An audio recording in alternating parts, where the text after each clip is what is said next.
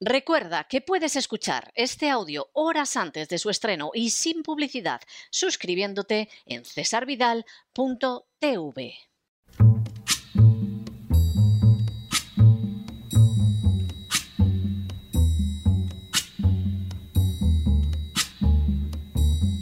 La voz con César Vidal, desde el exilio. When the night has come and the land is dark and the moon is the only light we'll see. No, I won't be afraid. Oh, I won't be afraid just as long as you stand, stand by me. Muy buenos días, muy buenas tardes, muy buenas noches y muy bienvenidos a esta nueva singladura de la voz.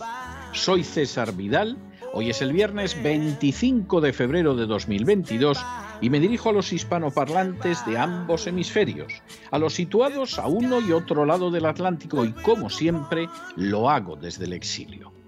Corría el año 1990 cuando con la reunificación de Alemania desapareció una institución conocida como la Staatssicherheitsdienst, SSD, o en su forma más abreviada como la Stasi. La Stasi había sido hasta entonces uno de los servicios de inteligencia y represión más efectivos de la historia humana. Con sede en Berlín Oriental, la Stasi espiaba toda la población de la República Democrática Alemana para mantenerla sometida a una férrea dictadura comunista.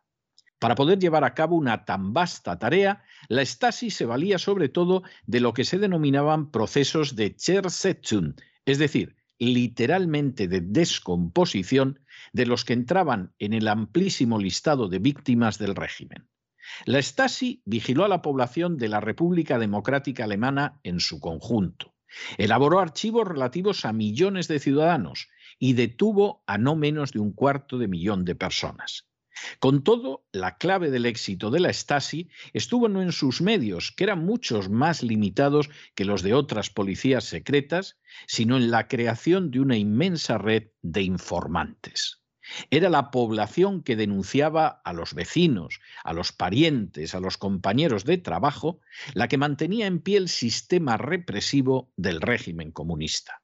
Hasta su desaparición, los sicarios de la Stasi fueron conscientes de que esa era la pieza fundamental de su pavoroso sistema represivo. En las últimas horas hemos tenido nuevas noticias sobre las nuevas estrategias adoptadas por la agencia tributaria para expoliar todavía más a los contribuyentes. Sin ánimo de ser exhaustivos, los hechos son los siguientes. Primero, el Ministerio de Hacienda premiará a los delatores y más concretamente a aquellos que le remitan facturas de las transacciones que hayan tenido con pequeñas y medianas empresas y autónomos con el fin de controlar a este colectivo. Segundo, esta es una de las novedades más llamativas del proyecto de Real Decreto que aprobará el reglamento que establece los requisitos que deben adoptar los sistemas y programas informáticos o electrónicos que soporten los procesos de facturación de empresarios y profesionales. Tercero, este reglamento desarrolla las exigencias sobre el software de doble uso según prevé la Ley de Lucha contra el Fraude Fiscal en vigor desde el pasado 10 de julio y que el fisco ha lanzado en audiencia pública. Cuarto, el texto plantea que se va a incentivar al consumidor final para que solicite los comprobantes de sus operaciones y pueda remitir voluntariamente a la Administración tributaria la información básica de esas facturas para verificar su registro y la exactitud de los datos reflejados en las mismas. Quinto, estos incentivos a la pura delación no se pueden regular en un decreto y necesitarán un proyecto de ley. Sexto, en el borrador que lanzó a consulta pública el Ministerio de Hacienda el pasado 15 de diciembre, ya preveía que este reglamento sirviera para implantar un sistema de control para el que se aprovecharían fondos del Plan de Recuperación de la Unión Europea. Séptimo, A esto se suma que el Gobierno necesita digitalizar a pequeñas y medianas empresas y autónomos si desea implantar un sistema de cotizaciones de los autónomos según ingresos reales o acabar con el sistema de módulos de los autónomos. Octavo, el sistema que va a ofrecer la agencia tributaria se prevé que entre en vigor en enero de 2024. Noveno, la agencia tributaria facilitará una ruta específica en su sede electrónica o a través de la aplicación que al efecto ponga a su disposición para recibir las delaciones. Décimo. El proyecto advierte de que estas remisiones de información no tendrán la consideración de denuncias, aunque la realidad es que son denuncias apenas disfrazadas. Un décimo. La exposición de motivos dice que pretende incentivar la concienciación fiscal de los clientes y del público en general, favoreciendo la colaboración activa contra los incumplimientos.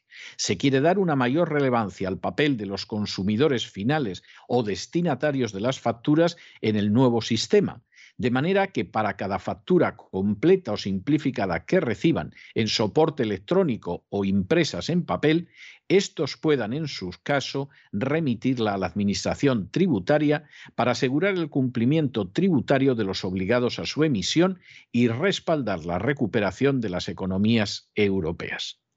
Duodécimo de manera bien significativa y añadiendo más inseguridad jurídica a las acciones de los buscabonus de la agencia tributaria, el concepto de consumidor final no tiene desarrollo alguno en el marco legal. Décimo tercero, el proyecto también reconoce sus objetivos recaudatorios y dice que la Administración tiene el reto de modernizar el sistema fiscal con una estrategia basada en el ensanchamiento de las bases imponibles, en el fomento del cumplimiento tributario y en el reforzamiento de la asistencia al contribuyente. Décimo cuarto todo entrará en vigor de inmediato una vez que el decreto se publique en el Boletín Oficial del Estado, lo que puede suceder en un par de meses y previsiblemente antes de junio. Décimo quinto. La norma obliga a autónomos y empresas a contar con sistemas informáticos que incluyan procesos de contabilidad que garanticen la integridad, conservación, accesibilidad, legibilidad, trazabilidad e inalterabilidad de los registros. Décimo sexto. Además, la fabricación, producción y comercialización de este tipo de sistemas que no cumplan con la normativa serán motivo de sanción.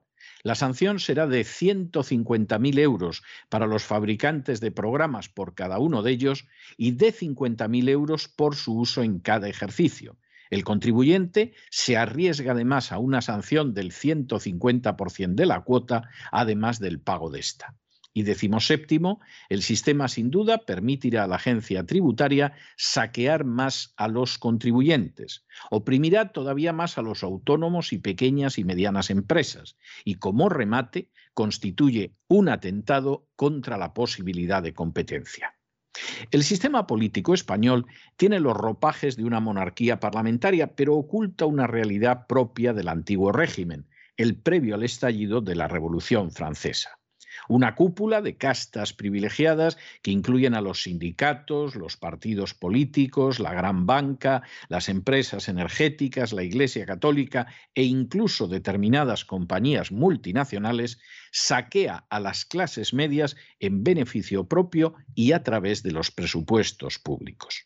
Uno de los instrumentos privilegiados en esa tarea de expolio, saqueo y robo de las clases medias es la agencia tributaria, que no solo viola sistemáticamente la legalidad, como demuestra que pierda más del 51% de los casos que llegan a los tribunales, sino que además es utilizada en tareas de acoso de disidentes y de filtración de datos en la lucha política, como ha quedado de manifiesto recientemente en relación con el hermano de Isabel Díaz Ayuso, presidenta de la Comunidad de Madrid. A pesar de que los medios de la agencia tributaria son desproporcionadamente amplios y de que goza de una protección escandalosa en la perpetración de sus exacciones, lo cierto es que desde hace tiempo, para continuar con su trabajo miserable de depredación de las clases medias, exige la articulación de una red de delatores semejante a aquella de que disponía la siniestra y criminal Stasi. El nuevo reglamento va precisamente en esa dirección. La agencia tributaria promete, cuestión aparte es que lo cumpla, premiar a aquellos contribuyentes que delaten a otros. Es posible que semejante paso permita aumentar la capacidad de saqueo de la agencia tributaria y contribuya a que los bonus de sus sicarios engorden. Pero el efecto que esta medida tendrá sobre millones de personas en España solo se puede describir como pavoroso. Las pequeñas y medianas empresas, que proporcionan cerca del 80% del empleo en España, serán golpeadas de nuevo. Los autónomos sufrirán cómo les aprietan más las tuercas de la pobreza. Y de manera especial, estas pequeñas y medianas empresas se verán reducidas a una situación en que cada vez les será más difícil competir con las compañías grandes. En otras palabras, la agencia tributaria contribuirá de manera decisiva a ayudar a los peces grandes a devorar a los peces chicos, por supuesto sin importarle las secuelas de desempleo y miseria que provocará semejante conducta. A fin de cuentas, como los sicarios de la Stasi, los esbirros de la agencia tributaria se limitan a obedecer órdenes, y eso sí, a cobrar recompensas en forma de bonus. Pero no se dejen llevar por el desánimo o la frustración, y es que a pesar de que los poderosos muchas veces parecen gigantes, es solo porque se les contempla de rodillas, y ya va siendo hora de ponerse en pie. Mientras tanto, en el tiempo que han necesitado ustedes para escuchar este editorial, la deuda pública española ha aumentado en cerca de 7 millones de euros. Y quién sabe, en el futuro es posible que una parte de esa deuda vaya a recompensar a los miserables delatores que denuncien a sus propios conciudadanos ante los sicarios buscabonus de la agencia tributaria.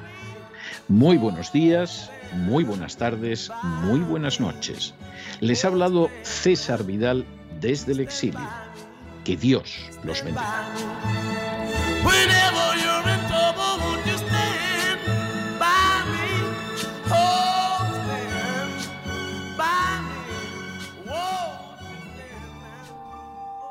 Esta sección está patrocinada por crowdfunding con el siguiente mensaje. Nuestro Señor Jesucristo, el único Dios verdadero, es misericordioso y nuestro Salvador.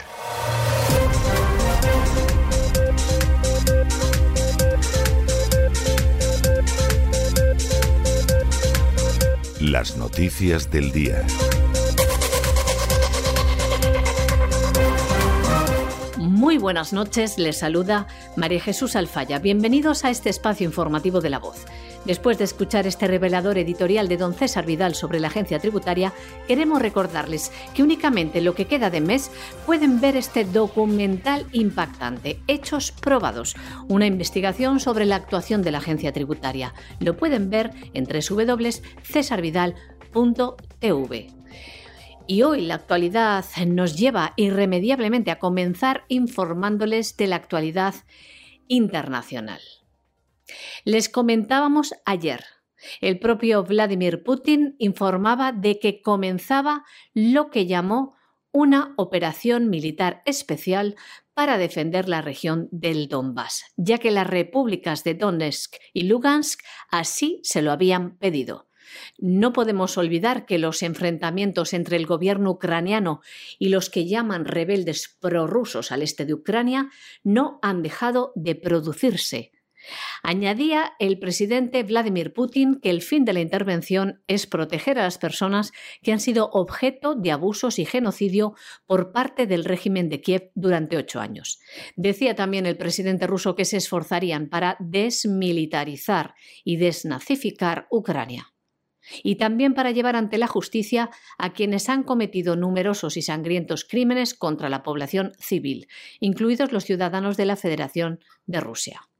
Añadía Putin que esto exigía que Moscú actúe con firmeza y de inmediato, y subrayaba que los planes de Rusia no incluían la ocupación de territorios ucranianos. No vamos a imponer nada a nadie por la fuerza, sentenciaba Putin. Esto se tradujo en los bombardeos sobre instalaciones e infraestructura militar ucraniana, bases aéreas, puestos de mando, puestos de operaciones de la Armada, estaciones de radar y defensa antiaérea, todos destruidos. El presidente ucraniano de ascendencia judía respondía públicamente lo siguiente a Vladimir Putin. Te dicen que somos nazis, pero, ¿cómo un pueblo que perdió más de 8 millones de vidas por la victoria del nazismo puede apoyar al nazismo? ¿Cómo puedo ser nazi? Dile eso a mi abuelo, que pasó toda la guerra en la infantería del ejército soviético y murió como coronel en Ucrania. En respuesta a todo este conflicto, el eh, presidente ucraniano Volodymyr Zelensky cortó las relaciones diplomáticas con Moscú y declaró la ley marcial. Tanto Ucrania como Rusia han cerrado el espacio aéreo. Putin afirmaba que no ha encontrado resistencia. Y en el comunicado oficial insistía, las Fuerzas Armadas rusas apuntan a infraestructura militar ucraniana y no está atacando ni a las tropas rendidas ni a la población civil. Los mensajes que parten de ambos gobiernos son contradictorios. Mientras Rusia afirma no atacar a población civil, el presidente Zelensky hacía afirmaciones como estas. El enemigo ataca no solo las instalaciones militares, como afirma, sino también civiles. Matan a gente y convierten a ciudades pacíficas en objetivos militares. Esto es vil y nunca será perdonado. Añadía también que él era el objetivo número uno, al igual que su familia. Decía que tampoco ha huido de Ucrania.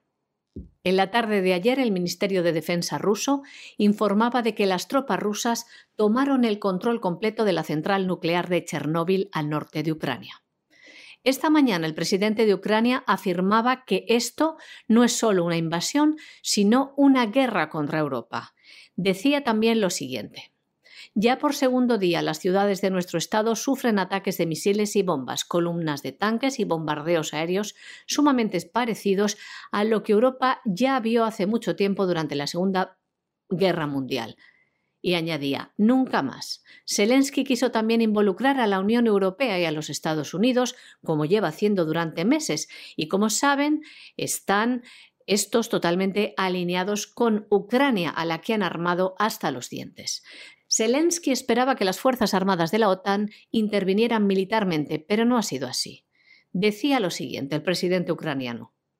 Nos dejaron solos en la defensa de nuestro Estado. ¿Quién está preparado para luchar a nuestro lado? No veo a nadie. ¿Quién está preparado para garantizar la adhesión de Ucrania a la OTAN? Todos tienen miedo. Por su parte, el alto representante de la Unión Europea para Asuntos Exteriores, Josep Borrell, ha dejado claro que la Unión Europea no tiene ni la capacidad ni la voluntad de intervenir militarmente en Ucrania, porque eso supondría una tercera guerra mundial. Añadía que Putin ha mentido, que está engañando a los occidentales porque está llevando a cabo una guerra total. Josep Borrell también decía que cuando el presidente Putin afirmó que quien interfiriera se enfrentaría a represalias nunca vistas, añadía que el presidente ruso estaba lanzando una amenaza nuclear. Lo que dijo Vladimir Putin fue lo siguiente. En cuanto a la esfera militar de Rusia moderna, incluso después del colapso de la Unión Soviética y la pérdida de una parte significativa de su potencial nuclear, es hoy una de las potencias nucleares más poderosas. Ningún potencial agresor debería tener dudas de que será derrotado por completo. También añadía Vladimir Putin que no va a permitir que Ucrania tenga armas nucleares. Y decía también, nadie debería tener duda de que un ataque directo a Rusia conducirá a la derrota y tendrá consecuencias nefastas para un agresor potencial. Decía también Borrell que Putin no tiene palabra porque dijo que no iba a invadir Ucrania y lo ha hecho. Y piensa que luego la intención de Putin es tomar Ucrania y poner un gobierno títere. También los Estados Unidos han dejado claro que no van a entrar en guerra. Las tropas americanas no combatirán en Ucrania. Eso sí, han comenzado con una batería de sanciones contra Rusia. Estados Unidos congelaba los activos de cuatro de los mayores bancos de Rusia. Borrell anunciaba que a las 3 de la tarde se reuniría el Consejo Europeo para ver qué sanciones imponía a Rusia. Pero ya había una lista de 400 personas a las que se les bloquearían todos los bienes que tuvieran en Europa. En esta lista, decían, incluirían de manera simbólica al propio presidente ruso y a cualquiera de sus ministros. Entrada la tarde, el Consejo de Europa ha decidido suspender la participación de diplomáticos y delegados rusos en las principales instancias del Consejo de Europa. El presidente de Ucrania Vladimir Zelensky esta mañana se dirigía al presidente ruso para pedir a Putin que se sentaran en una mesa de negociación para evitar la muerte de personas. Además, ha exigido a la Unión Europea imponer una serie de sanciones económicas y financieras, que enumeró de manera muy concreta inhabilitar a Rusia del mecanismo SWIFT, que facilite las transacciones financieras y que embargue el comercio de petróleo y gas a Rusia. A la vez pedía a los 27 que ayudaran a Ucrania con el envío de armas y municiones. Es bastante contradictorio afirmar que quieren sentarse en una mesa de negociación para luego solicitar el envío de armas y pedir que se impongan sanciones a Rusia. Curioso modo de entablar una negociación. La respuesta de Moscú a Ucrania no se hizo esperar. Lo hacía en la televisión el ministro de Exteriores ruso Sergei Lavrov. Decía así, Zelensky miente, no tiene ninguna intención de negociar, si la tuviera habría implementado los acuerdos de Minsk como tenía obligación y no lo ha hecho. Le recordamos que este tratado de paz fue firmado el 5 de septiembre del año 2014 y puso fin a la guerra en el este de Ucrania fue firmado por Ucrania, Rusia, la República Popular de Donetsk y la República Popular de Lugansk y obligaba a estos a cumplir en el futuro una serie de condiciones. Y volviendo a las declaraciones hechas hoy mismo por el ministro ruso de Defensa, Sergei Lavrov, este insistía en el mensaje que daba ayer Putin. La intención no es invadir Ucrania, sino liberar al país y acabar con el genocidio contra las poblaciones rusófonas frente a lo que considera un Estado neonazi e insistía que Ucrania no puede ser considerado un país democrático porque oprime a la población, aplasta el idioma ruso y prohíbe a las personas hablar en su idioma natal. Decía, ¿tienen las sociedades democráticas ese hábito? Los que viven en el este de Ucrania no son humanos para el presidente Zelensky. También defendía Lavrov lo siguiente. Rusia quiere que los ucranianos tengan un gobierno que los represente a todos. No queremos tener una situación en la que el país es gobernado desde fuera y se intenta usar a Ucrania como una herramienta para contener a Rusia. Estas son las últimas informaciones sobre el conflicto de Ucrania que se han producido hasta el momento en el que grabamos esta sección, las noticias del día. Les seguiremos informando en este programa La Voz a partir del lunes. Más información también en www.cesarvidal.tv durante el fin de semana.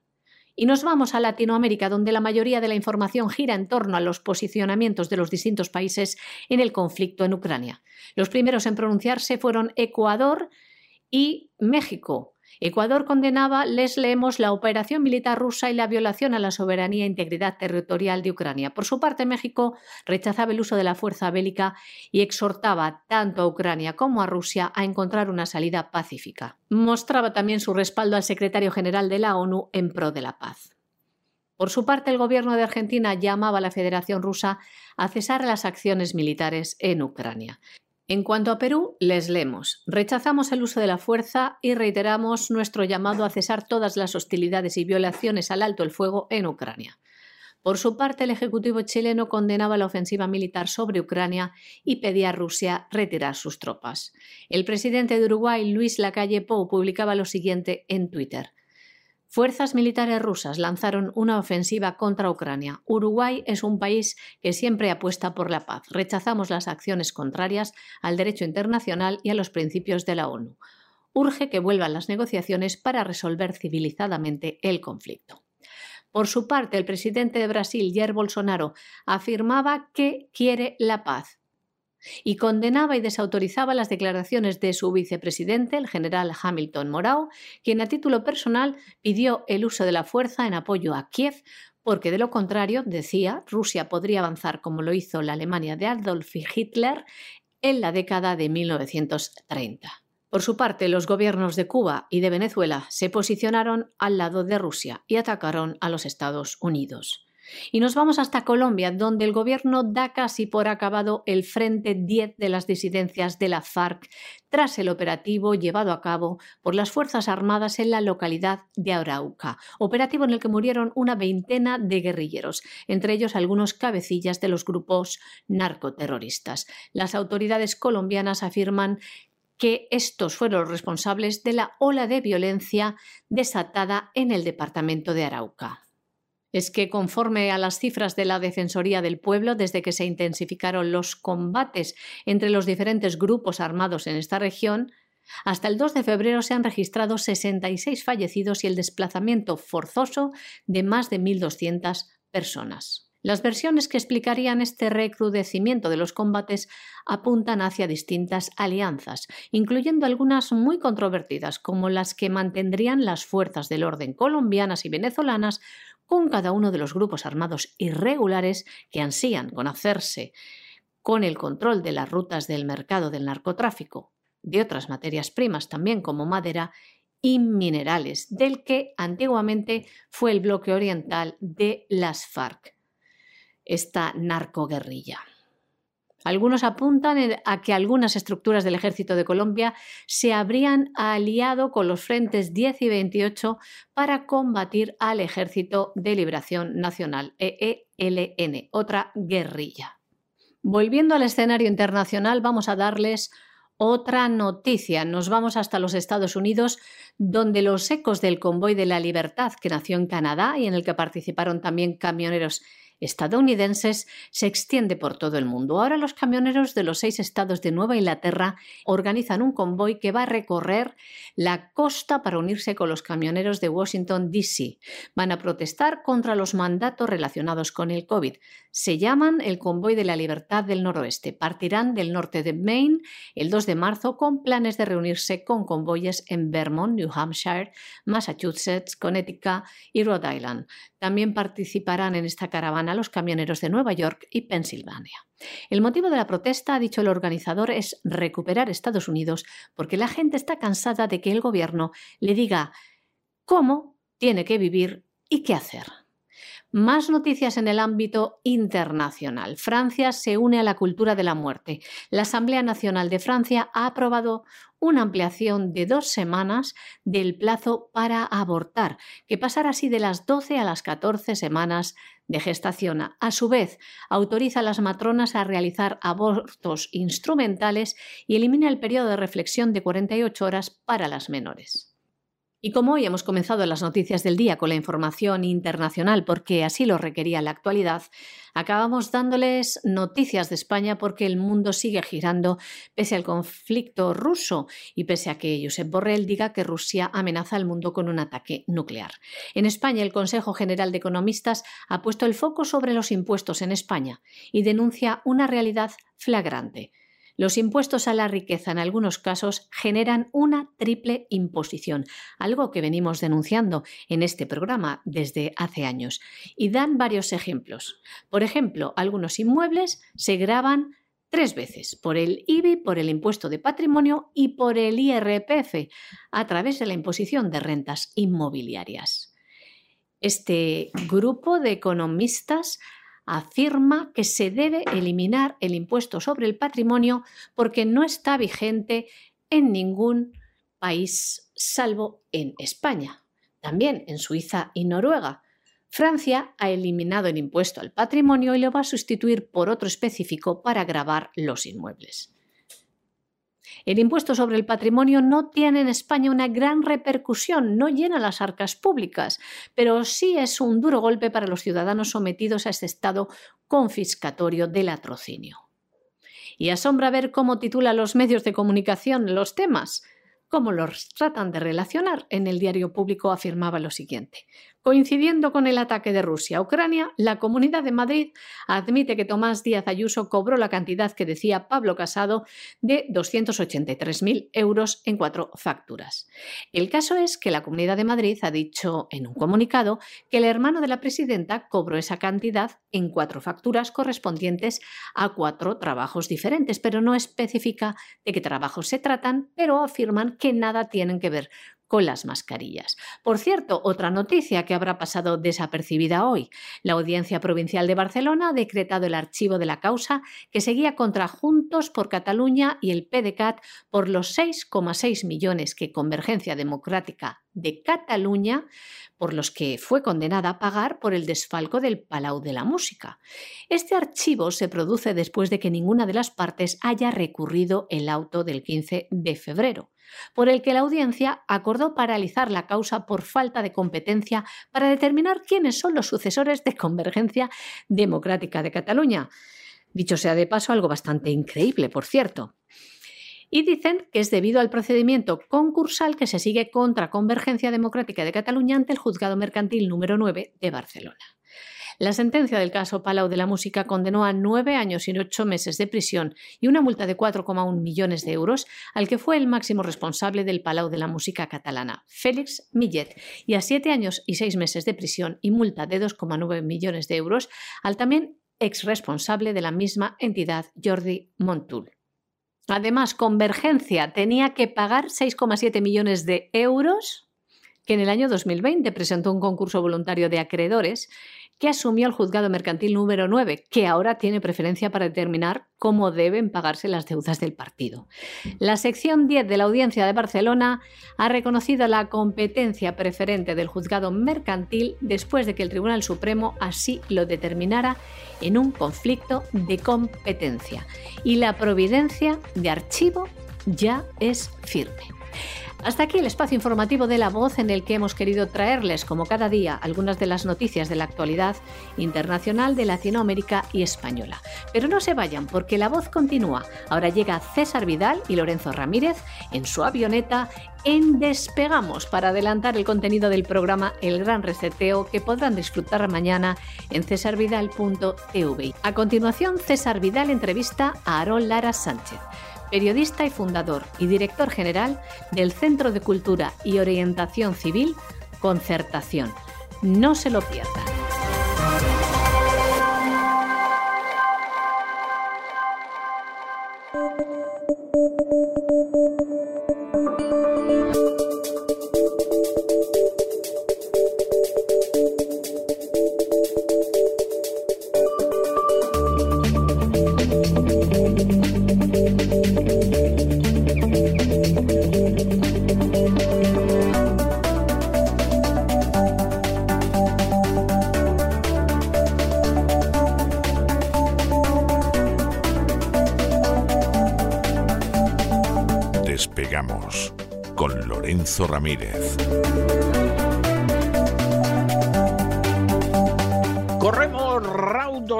Hacia nuestro avión, atravesamos el umbral, nos tiramos en plancha sobre los asientos, nos abrochamos los cinturones, y nos vamos elevando por los aires hasta alcanzar nuestra altura y nuestra velocidad de crucero. Y como siempre, a mi lado, don Lorenzo Ramírez, que nos va a contar, nos va a hacer ese anticipo que nos hace todos los viernes de lo que va a ser el gran reseteo de este fin de semana. ¿Por dónde vamos a ir, don Lorenzo? ¿Qué tal? Muy buenas noches, don César. A ver si nos olvidamos, aunque sea un ratito, de Ucrania. A ver si nos olvidamos en, en ese gran reseteo, porque vamos a tener eh, la segunda parte de esas crónicas de Jeffrey Epstein, ese depredador sexual que tejió, pues en torno a su figura, una red, ¿no? En la que esa élite globalista, pues no es que estuviera presente, es que tenía un papel destacado. Ya el otro día, el pasado sábado, pues eh, emitimos un programa, la primera parte de estas crónicas de Epstein. Les recomiendo a todo el que no lo haya visto, que yo sé que algunos todavía, algunos suscriptores tienen programas ahí eh, atrasados y que van con cierto retraso, que vean este antes de ver el de mañana porque van a descubrir muchas cosas, sobre todo que en contra de lo que nos han contado, pues este tipo eh, ni actuaba solo, ni sus fechorías se limitaron a facilitar víctimas sexuales a la élite, eh, entre ellos de la Iglesia Católica, la verdad, sino que formaba parte de una oscura, complicada estructura que mañana vamos a analizar y que vamos a analizar utilizando la figura de Ghislaine Maswell, la chica de los recados para algunos, eh, para nosotros una espía que no solo trabajaba con los servicios secretos de un país, sino de varios, al igual que el propio Jeffrey Epstein. Esta espía, condenada el pasado diciembre, no sé si aparecerá también suicidada. Ya sabe usted, don César, que últimamente en todos los que tienen que ver con el caso Epstein aparecen suicidados. El otro día hicimos un programa y a las pocas horas ya habían suicidado a otro. Eh, yo espero que nuestros programas simplemente eh, sirvan para darles ideas a la competencia y que saquen programas 48 horas después contando lo mismo, pero que no se mate más gente, por favor. Sí, no, no, por favor, por favor. Sí, bueno, contando lo mismo, pero generalmente bastante peor. ¿eh? O sea, no, no nos vamos a engañar porque Lorenzo Ramírez no hay más que uno y a ellos casi los encuentran. No los encontrará usted en la calle. Entonces, esa, esa es la, la realidad. No lo otro. Claro, hay, hay, una razón, hay varias, pero hay una razón fundamental. Nosotros intentamos hacer un análisis lo más ajustado a los datos fríos y duros sin eh, meternos en otro tipo de consideraciones. Eso sí que es una intervención quirúrgica lo que hacemos. exactamente, exactamente. Entonces nosotros intentamos contar lo que hay y, no contar lo que nos gustaría o lo que queremos que la gente crea. Y claro, lo que sucede en ese momento? Pues es que en última instancia el margen de error lo disminuyes muchísimo. Los que por el contrario pues van contando lo que les dicen que tienen que contar, o no tienen ni idea de, cómo está el mundo, bueno, pues esa gente lo tiene, lo tiene complicado. Lo tiene muy complicado. Bueno, al final también se trata de, ¿no? de intentar ser honesto, como siempre decimos, intentar llegar a la verdad. Mañana vamos a hablar de servicios secretos, vamos a hablar del escándalo Irán contra, que tiene mucho que ver con la génesis de Epstein, aunque muy pocos lo sepan. Vamos a hablar del papel también de primeros ministros, entre ellos el de Israel en su momento. Vamos a hablar de la Casa Real Británica, de cómo ordenaron a fiscales en Estados Unidos que dejaran en paz a Epstein, fiscales que luego fueron parte del o interrogados por el equipo de transición de Donald Trump. Vamos a hablar de los viajes en el Lolita Express, evidentemente, aunque no es lo principal. Yo me he propuesto en esta serie de, programas de Epstein dejar la cuestión sexual, ponerla evidentemente en su contexto, pero no hacer como han hecho otros, ¿no? que centrarlo aquí todo, porque yo creo que no es la clave y además no tiene sentido ¿no? ponernos mal cuerpo continuamente, ya sabemos lo que se estaba produciendo allí, pero a lo mejor lo que no conocemos es cómo intervino el Banco de la CIA, cómo el Banco de la CIA también intervino con la Fundación Clinton, cómo creció el propio Clinton eh, pues ayudando a la CIA con Jeffrey Epstein de por medio. Vamos a analizar el papel de Lady Lynn de Rothschild, la amiga del Papa, que también es clave en esto. Y luego al final vamos a hablar del papel de Epstein como transhumanista y como profeta de la eugenesia, que es algo que tampoco es muy conocido y que la verdad es que da casi más miedo ¿no? que todo lo demás, don César. En fin, es así, es así. La verdad es que el primero ya ponía la sangre helada en las venas, este la puede convertir en un sorbetillo. ¿Sabe usted si a Montoro le gustan los helados? Porque a lo mejor es, capaz de caer sobre alguno de los suscriptores de cesarvidal.tv después de ver este episodio. ¿eh? Yo eh, no, no, lo descarto, porque yo un día había una de sus secretarias que estaba metiendo la cabeza en la, en la nevera, igual era por eso, para que le pudiera morder directamente el cuello, don César. Por Dios. Por Dios. Qué cosa. acaba usted de decirme algo que me ha dejado ya descontrolado, ¿eh? O sea, no sé yo. A lo mejor estaba cogiendo una cerveza de la nevera y es que es que estaba al fondo, que a veces también me pasa a mí, ¿no? Que la empiezo a buscar. Puede pasar, la, cerveza está al fondo. ¿Dónde está la lata? Cariño, que había una lata. ¿Te la has bebido? No me la he bebido. Sí, me la he bebido. Estaba la lata y al final encuentras esa lata y pues un sudor frío te recorre la espalda, entonces Me, me ha recordado usted un chiste que no sé si contarlo o no contarlo, cuando ha dicho lo de la nevera y la cerveza. Eh, usted sabe, la profesora que llega a clase y dice, bueno, mañana es el Día de la Madre, dice, entonces procurad todos pensar en una historia que al final quede claro que madre no hay más que una. ¿eh? Entonces los niños vienen después del Día de la Madre y dice, a ver, Juanito, ¿cuál es tu historia? Pues un día iba yo por la calle y de pronto un autobús se metió en la acera, pero mi mamá se tiró y me apartó y me salvó y es que madre no hay más que una. Ah, pues muy bien, todos los niños ahí aplaudiendo, qué bonita la historia de Juanito, etc. a ver, Ricardito, cuéntanos tú otra historia. Pues un día yo me puse malito y necesitaba sangre para una operación y entonces mi mamá dio sangre y es que madre no hay más que una. Ah, pues muy bien, qué bonito, todos los niños aplaudiendo. Dice, Jaimito, a ver, cuéntanos tú tu historia. Dice, pues un día estaba mi madre ahí fumando un pitillo, jugando a las cartas con las amigas y me dijo, Jaimito, tráete tres cervezas del frigorífico. Si yo fui, abrí la puerta y le dije, madre, no hay más que una. no lo he podido evitar. Cuando ha dicho usted lo de las cervezas en el frigorífico, inmediatamente por estos enlaces de la mente me he acordado de madre, no hay más que una. Pues, pues, pues mire, ¿qué quiere que le diga? Voy a ahora, no, sé que no son horas, pero voy a ahora mismo, en cuanto nos despidamos, y me voy a tomar una. A su salud, bueno, porque ha sido una semana bastante dura, hay que decirlo. En fin, es algo, es algo en ese sentido estupendo. Bueno, Cuídese, cuídese muchísimo, don Lorenzo, y nos encontramos mañana, este Mañana resetea por don César. Un fuerte abrazo. Cuídese mucho. Hasta ahora.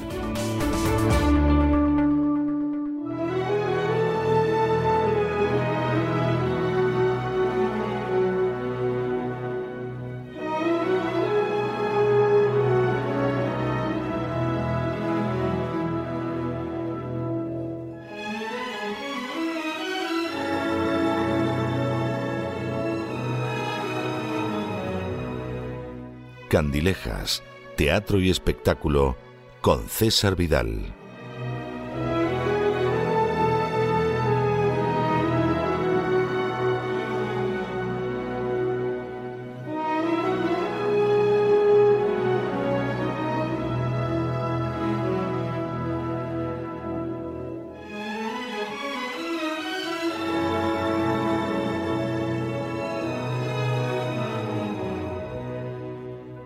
Estamos de regreso y estamos de regreso para entrar en esa parte de nuestro programa que ustedes saben que siempre dedicamos a personas muy especiales, que es una parte los viernes por la noche que está muy cerca de mi corazón. Me veo obligado siempre a hacer la salvedad de que efectivamente terminamos todos los días de la semana con secciones extraordinarias realizadas por colaboradores extraordinarios, pero este viernes siempre tiene algo de especial. Siempre tenemos a una persona especial, siempre tenemos una labor especial, siempre tenemos una causa y unos logros especiales. En ocasiones podemos estar hablando de cuestiones que trascienden todo el planeta. En ocasiones estamos hablando de personas, de circunstancias que están más circunscritas al ámbito de lo nacional o incluso de lo local. Pero siempre hablamos de algo que es excepcional y que merece la pena traerlo a este rinconcito de final de las emisiones de la semana que tenemos en el último segmento del viernes del programa de la voz. La persona que tenemos esta noche es un antiguo conocido nuestro. Es el licenciado Aarón Lara, que ustedes saben que en algún momento estuvo con nosotros, que preside un esfuerzo que organiza la sociedad civil en la red de soluciones, que es presidente del patronato del Premio Juárez a los más destacados del civismo y los valores, que dirige un programa de becarios para jóvenes universitarios destinados al servicio público y que sobre todo desde el año 2017 ha sido auténtica alma de una de las iniciativas más nobles, más necesarias, más importantes en el subcontinente hispanoamericano. Me refiero al Congreso Iberoamericano por la Vida y la Familia, del que es presidente, que tiene varias decenas de países como miembros y que ha intentado, pues eso, precisamente defender la vida y la familia en un momento en que Hispanoamérica es una trinchera frente a la agenda globalista y frente a la ideología de género. Y hoy lo tenemos porque además eh, necesitamos hacer un repaso de lo que ha sido estos últimos años. Necesitamos mostrar cómo en contra de lo que parecerían comunicar los medios, sin embargo, ha habido avances positivos en cuanto a la defensa de la vida y la familia y realmente para hablar de ese tema es absolutamente indispensable don Aarón Lara. Don Aarón, muy buenas noches, muy bienvenido. Muchísimas gracias, César. Es un honor poder volver a charlar contigo y con tu auditorio. Eh, muy agradecido además por la oportunidad y el tiempo y efectivamente para platicarles de algo que consideramos no solamente relevante, sino que eh, estamos seguros será trascendente en estos próximos años por venir como, como un legado de lo que se puede hacer en nuestras naciones eh, en América. Hace algo más de un año, en un apéndice que yo dedicaba en mi libro Un mundo que cambia a la crisis del coronavirus, que casi casi parecía que, que empezaba, eh, yo señalaba que era más que posible que se aprovechara esa crisis del coronavirus para pisar el acelerador en favor de iniciativas de la ideología de género en Hispanoamérica, que seguramente aprovechando la parálisis eh, casi total de las instituciones nos íbamos a encontrar con esfuerzos denonados para que se aprobaran leyes de aborto, de matrimonio homosexual, de adopción de niños por parejas homosexuales. Eh, Donarón sucedido eso o hemos tenido una paralización también en los intentos de imponer la ideología de género durante estos dos últimos años? No, no, lamentablemente eso ha crecido de una manera exponencial, tal y como lo dijiste. También deberías de tener el título de profeta, porque realmente así ocurrió. Pero además, acrecentado por, un, por una situación que eh, era inédita, y es la intervención del Poder Judicial en estos temas realmente se había tratado solo a nivel legislativo, en congresos, en, los senados de los diferentes países, pero lamentablemente a partir del año pasado, 2021, de una manera exponencial, el poder, el poder judicial a través de la Corte Suprema de las Naciones ha empezado a legislar, cuando obviamente no es su, no es su responsabilidad, no es su prerrogativa, pero ha comenzado a legislar y a imponer en las naciones este, eh, fallos que tienen que ver directamente con la imposición de la ideología de género. Tres casos muy concretos. El 7 de septiembre del año pasado, aquí en México, eh, la Suprema Corte de Justicia le ordena al legislativo de Coahuila, un estado norteño de México, modificar su Código Civil para eh, permitir la legalización del aborto.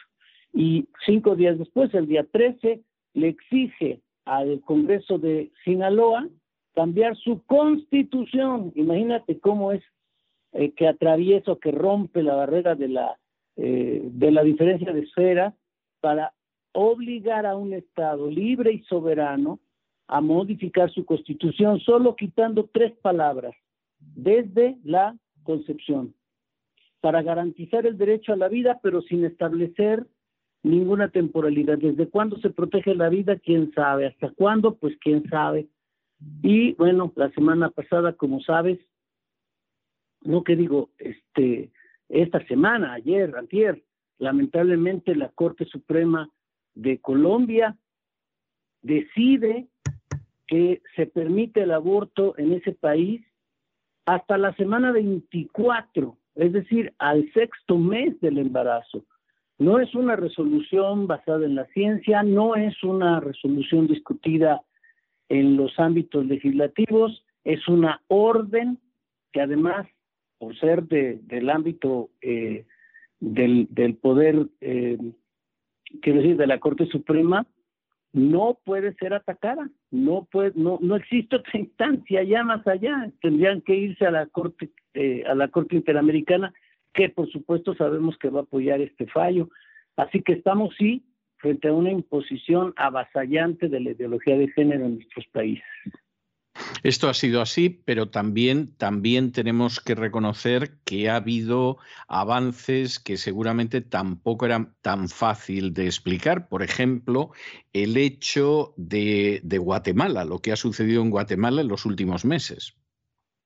Eso es sin duda un gran alivio para el alma y es lo que nos ha llevado precisamente a organizar estos eventos del vamos a comenzar desde el 7 de, marzo hasta el día 11, porque el presidente Alejandro Yamatei ha tomado la vanguardia en la defensa de la vida y de los valores cristianos en América y concretamente en su país, enfrentando, por supuesto, un, fuerte rechazo de un grupo de la sociedad, pero él valientemente no ha dudado, se ha mantenido incólume en su decisión y todo comenzó con la promulgación de una política pública de protección a la vida y la institucionalidad de la familia.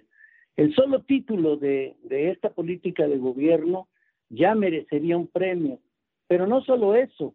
Eh, unos meses antes, cuando se estaba elaborando precisamente esta política pública, uno de sus ministros se dio un permiso para que Planned Parenthood pudiera tener instalaciones y los servicios que ofrecen dentro de Guatemala. Cuando el presidente se entera de este permiso otorgado por un funcionario de su gobierno, revoca tal permiso y además destituye a este funcionario. Eh, es decir, su, su actitud frente a la defensa de la vida y de los valores ha sido una prueba eh, tras otra superada con amplitud, demostrando su vocación por la defensa de la vida y de los valores.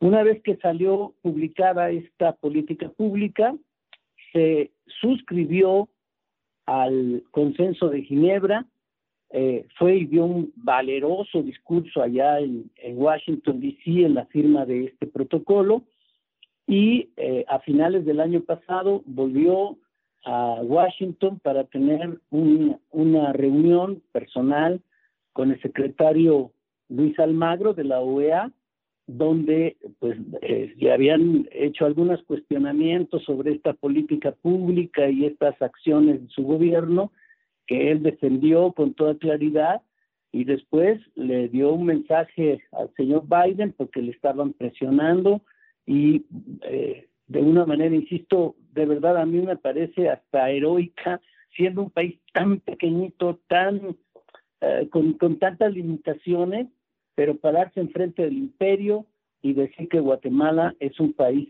pro vida.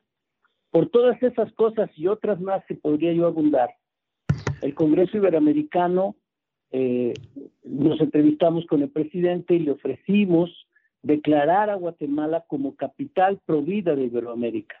Y el hombre ni lo dudó, inmediatamente eh, mostró agrado por la nominación lo estuvimos conversando y finalmente convenimos que entregaríamos esta declaratoria en su país el día 9 de marzo.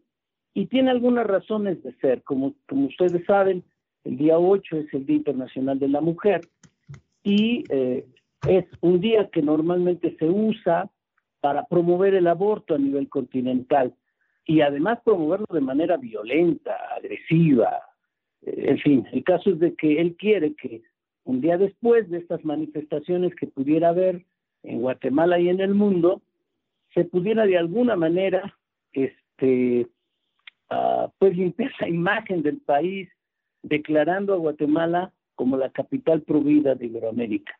Y entonces promovió una ley que se legisló ya en el Congreso de la República y se estará dando a conocer ese día, entrará en vigor, para que cada 9 de marzo de cada año en Guatemala se celebre el Día Nacional por la Vida y la Familia. Además, ese mismo día vamos a inaugurar el primer monumento pro vida. Es un monumento eh, del que no puedo hablarles mucho porque pues se va a develar en un par de semanas, pero eh, este primer monumento pro vida que se va a develar en, un país latinoamericano y además se va a hacer en el en, Palacio Nacional.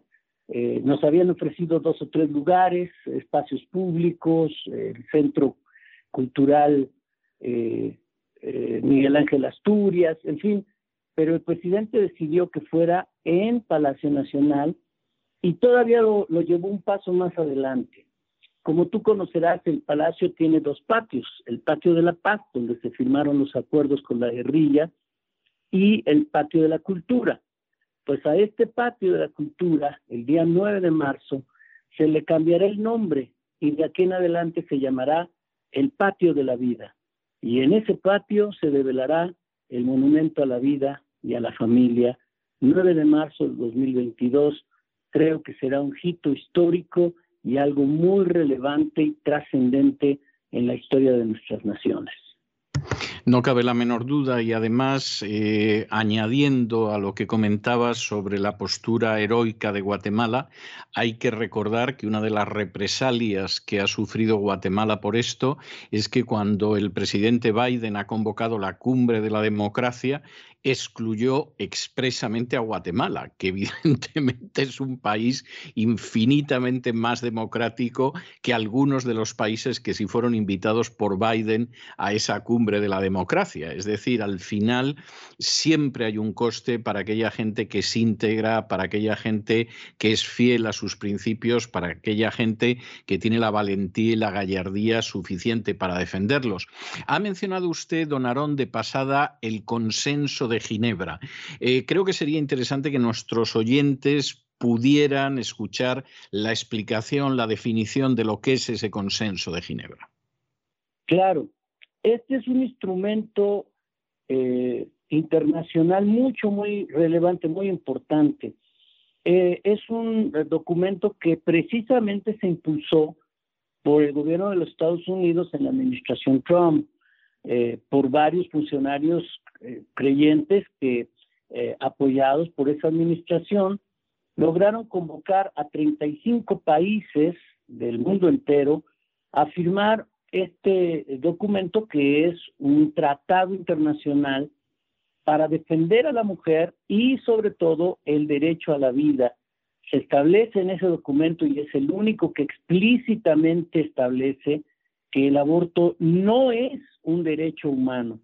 Por supuesto, todos los tratados internacionales establecen el derecho a la vida, pero como en esos años, por ejemplo, la Declaración Universal de Derechos Humanos que se firmó en el 48, o el instrumento que nos rige acá en, América, que es el famoso Pacto de San José, que es la, la Convención de Derechos eh, Humanos en América, este, establecen el derecho a la vida desde la concepción no existía un documento firmado por naciones que estableciera que el aborto no es un derecho, que es lamentablemente una de las consignas de ideología de género y que quieren hacer creer a la gente que abortar es un derecho de la mujer. Bueno, este documento claramente lo estipula y está firmado por 35 naciones. Al entrar la administración Biden, eh, una de sus primeras acciones fue retirarse de este protocolo, negando pues que el aborto eh, no, se, no es un derecho, sino por el contrario, eh, luchando por establecerlo. Y es muy importante porque en Estados Unidos, como sabes, además, ahora mismo la Corte Suprema está en la revisión del famosísimo, del icónico caso Wade versus Roe. Roe versus Wade, sí. Y que, y que están en, en un momento crucial porque pudiera darse marcha atrás a esta legalización del aborto en los, propios Estados Unidos. El caso es de que este documento, eh, que solo había sido firmado por 35 naciones y al perder a Estados Unidos se corría el riesgo de que se colapsara, Guatemala vino, lo firma, vuelven a ser 35, invitan ahora a Rusia, paradójicamente, y Rusia firma, y así que ahora tenemos 36 naciones afiliadas a este instrumento multilateral que es el consenso de Ginebra. Sí, sí, sí, y además es algo tremendamente importante, por supuesto, este es el tipo de noticias que no aparecen en los medios, que se nos ocultan, y, y es el hecho de que existe un movimiento pro vida robusto, activo, que obtiene sus victorias, igual que, el movimiento pro familia, pero por supuesto ese es el tipo de información que queda fuera de los grandes medios, de las grandes agencias mediáticas y desde luego de la información de la mayoría de los ciudadanos. ¿Qué temas se van a tratar en este nuevo Congreso Iberoamericano por la Vida y por la Familia en estos días del mes de marzo, del 7 al 11? Vamos a tener tres actividades centrales eh, aunque van a haber varias, eh, varios eventos y varios, eh, pues, festividades, digamos, alrededor, vamos a tener un simposio científico, va a haber una jornada cultural para mostrar, pues, la, extraordinaria cultura guatemalteca, en fin, pero tenemos tres cosas muy centrales, muy puntuales. La primera es la convocatoria a los parlamentarios de América Latina. Nosotros, como sabes, cada año tenemos una reunión de la Unión Iberoamericana de Parlamentarios Cristianos y en esta ocasión vamos a presentar la, propuesta de crear una plataforma política continental. En esta plataforma la vamos a abrir con cuatro mesas que serán, digamos, de arranque. La primera tiene que ver precisamente con los esfuerzos en la defensa de la vida y la familia y cómo vamos a enfrentar ahora esta avalancha que, que se viene contra nuestra a través de estos del poder judicial que se está involucrando en la toma de decisiones que ya no son democráticas, sino que ya son decisiones impositivas. La segunda mesa tiene que ver con cómo blindamos las libertades en nuestras naciones. Eh, porque ahora pues tenemos el problema de que si tú haces algún tipo de posicionamiento con respecto a las posturas LGBT, eres homofóbico, que si ahora tú haces algún comentario sobre, no sé, por ejemplo, este, esta cuestión de la transexualidad que eh, está arrebatándole lugares a las mujeres, pues ahora es un este transfóbico y yo qué sé, tenemos una serie de, de atentados para coartar la libertad de expresión, pero además el atentado para coartar la libertad de los padres, el derecho de los padres a educar a sus hijos conforme a sus propias convicciones, el derecho inclusive ahora de los ministros de culto para que puedan hacer algún tipo de comentarios a sus fieles sobre eh, eh, antes de votar oren, ¿no? Este, ahorita en México tenemos el caso de cuatro ministros de culto que los quieren sancionar por haber pedido que a sus feligreses que antes de ir a votar pidan a Dios sabiduría y eso ya lo consideran este un atentado al Estado laico, en fin, eh, ¿cómo blindamos nuestras libertades? La tercera mesa tiene que ver sobre cómo fortalecemos los esfuerzos políticos, partidistas, que nacen de una inspiración cristiana. Eh, de los eh, esfuerzos lamentablemente fracasados de muchos grupos de inspiración cristiana que han querido organizarse como partidos políticos, como opciones democráticas para sus sociedades. ¿Qué ha fallado? ¿Por qué no han dado frutos? Eh, ¿En dónde está mal ese, esfuerzo? ¿O no debe de existir eh, partidos, yo no digo que confesionales, pero con bases cristianas? Porque como tú lo reseñas en varios de tus libros, los grandes avances democráticos en nuestras sociedades se deben al pensamiento evangélico. Por supuesto, por ejemplo, la constitución de los propios Estados Unidos, que es una, eh, un documento basado en un pensamiento cristiano, bíblico, en fin. Y la última mesa, la número cuatro, tiene que ver sobre precisamente cómo creamos una cosmovisión política cristiana porque ah, los cristianos no pueden estar casados con una derecha que en algunas situaciones se ha vuelto intolerante, ciega, en fin, pero tampoco con una izquierda vociferante y dogmática.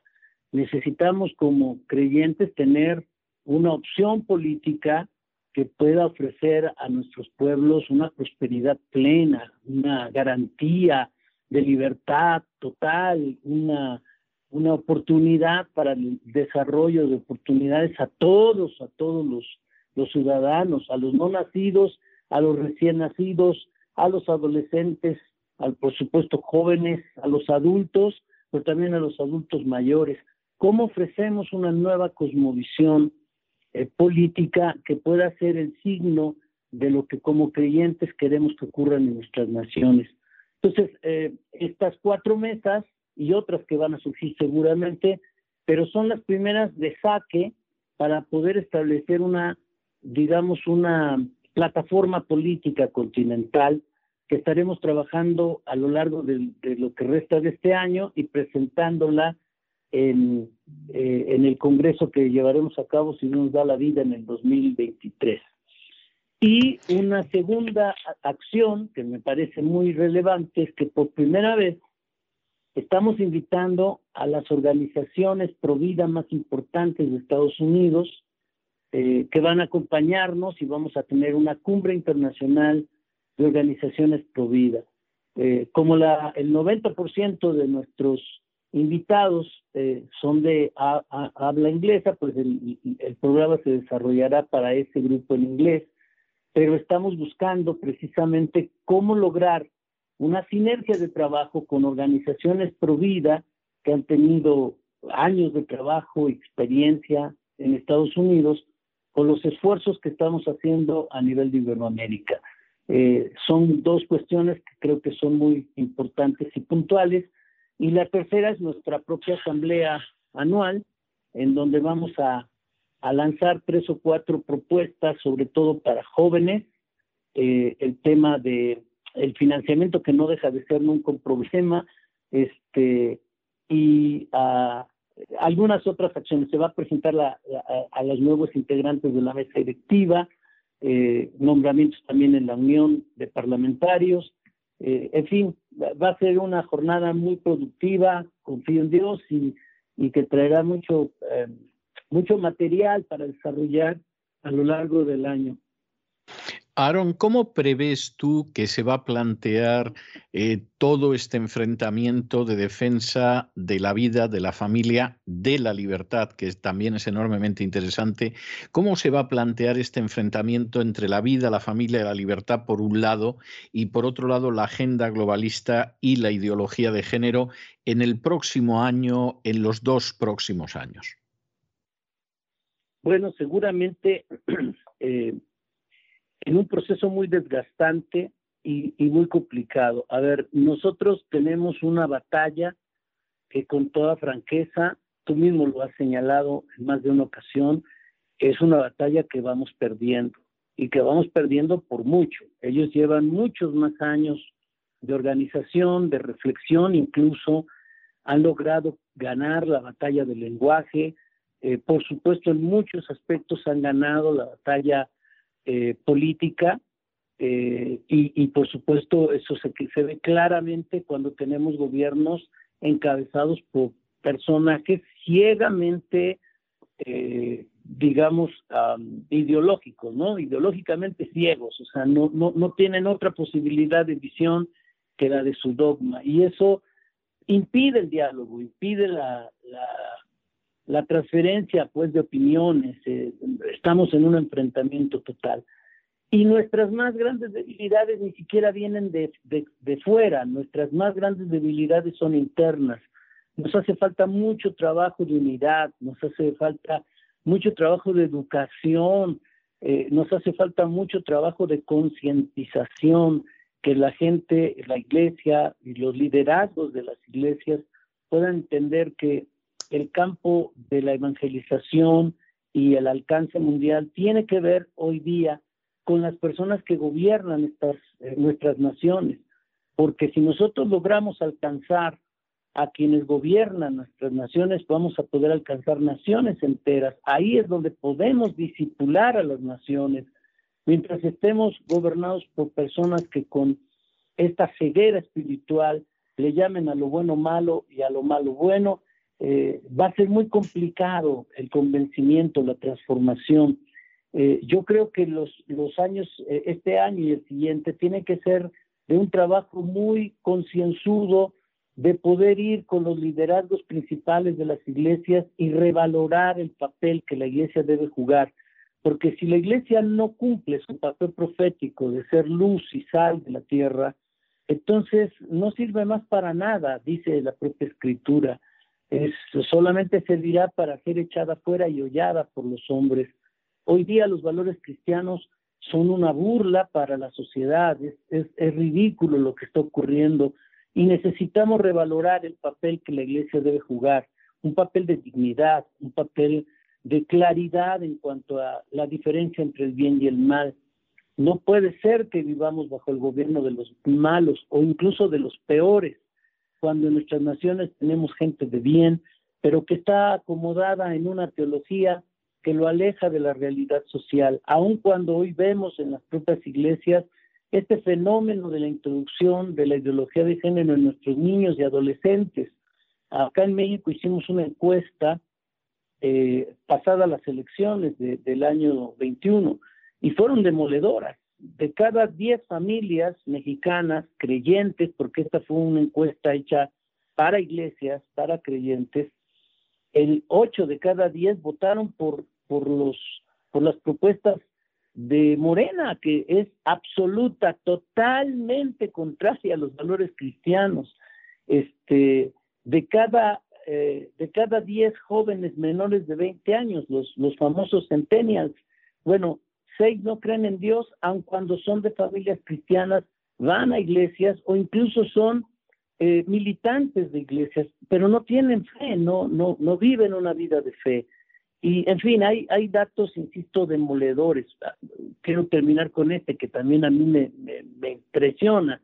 De los jóvenes que asisten a las iglesias cristianas, seis de cada diez ven pornografía a través de los de los eh, medios electrónicos que ahora les dicen inteligentes, ¿no? Este tienen acceso a la pornografía y, y estos jóvenes cristianos eh, o que por lo menos van a las iglesias, este, son, son consumidores de eso que, que está inundando las redes.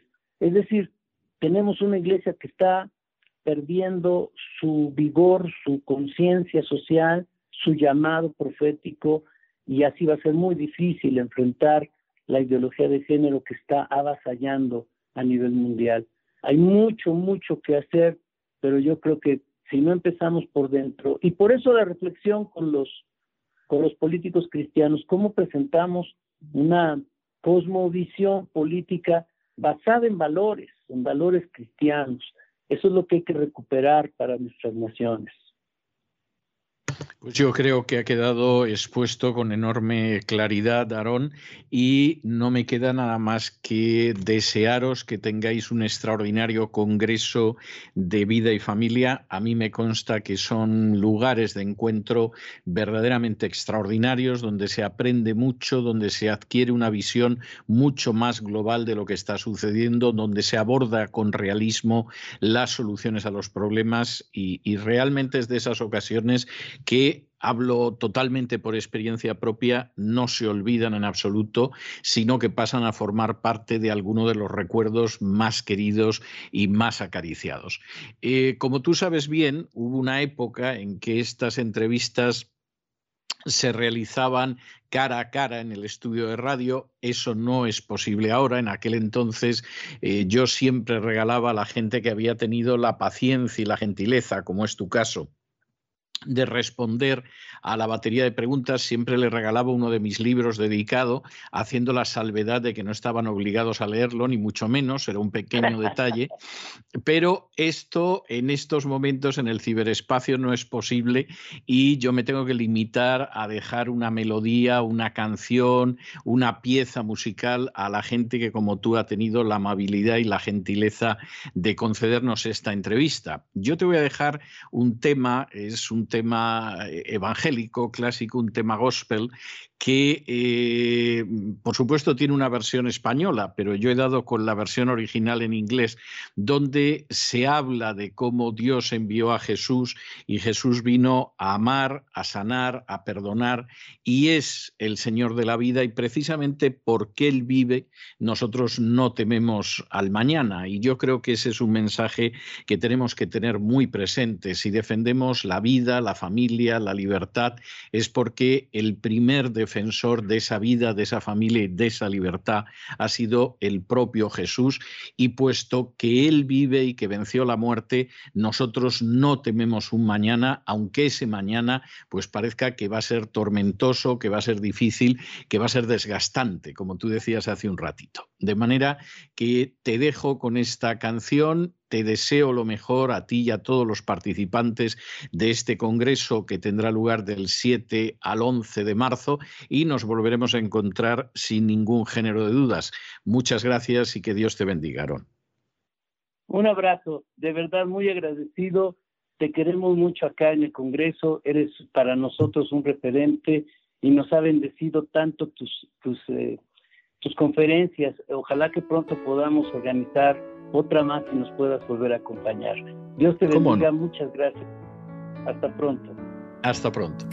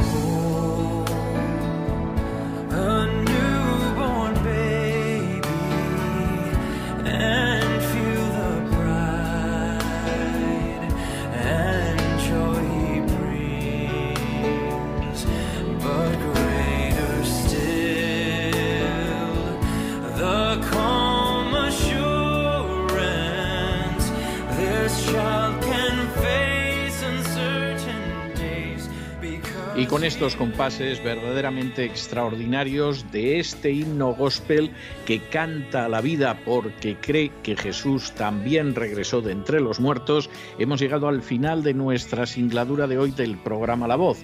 Esperamos que lo hayan pasado bien, que se hayan entretenido, que hayan aprendido una o dos cosillas útiles y los emplazamos para el lunes de la semana que viene, Dios mediante, en el mismo lugar y a la misma hora. Y como siempre, nos despedimos con una despedida sureña. God bless you. Que Dios los bendiga.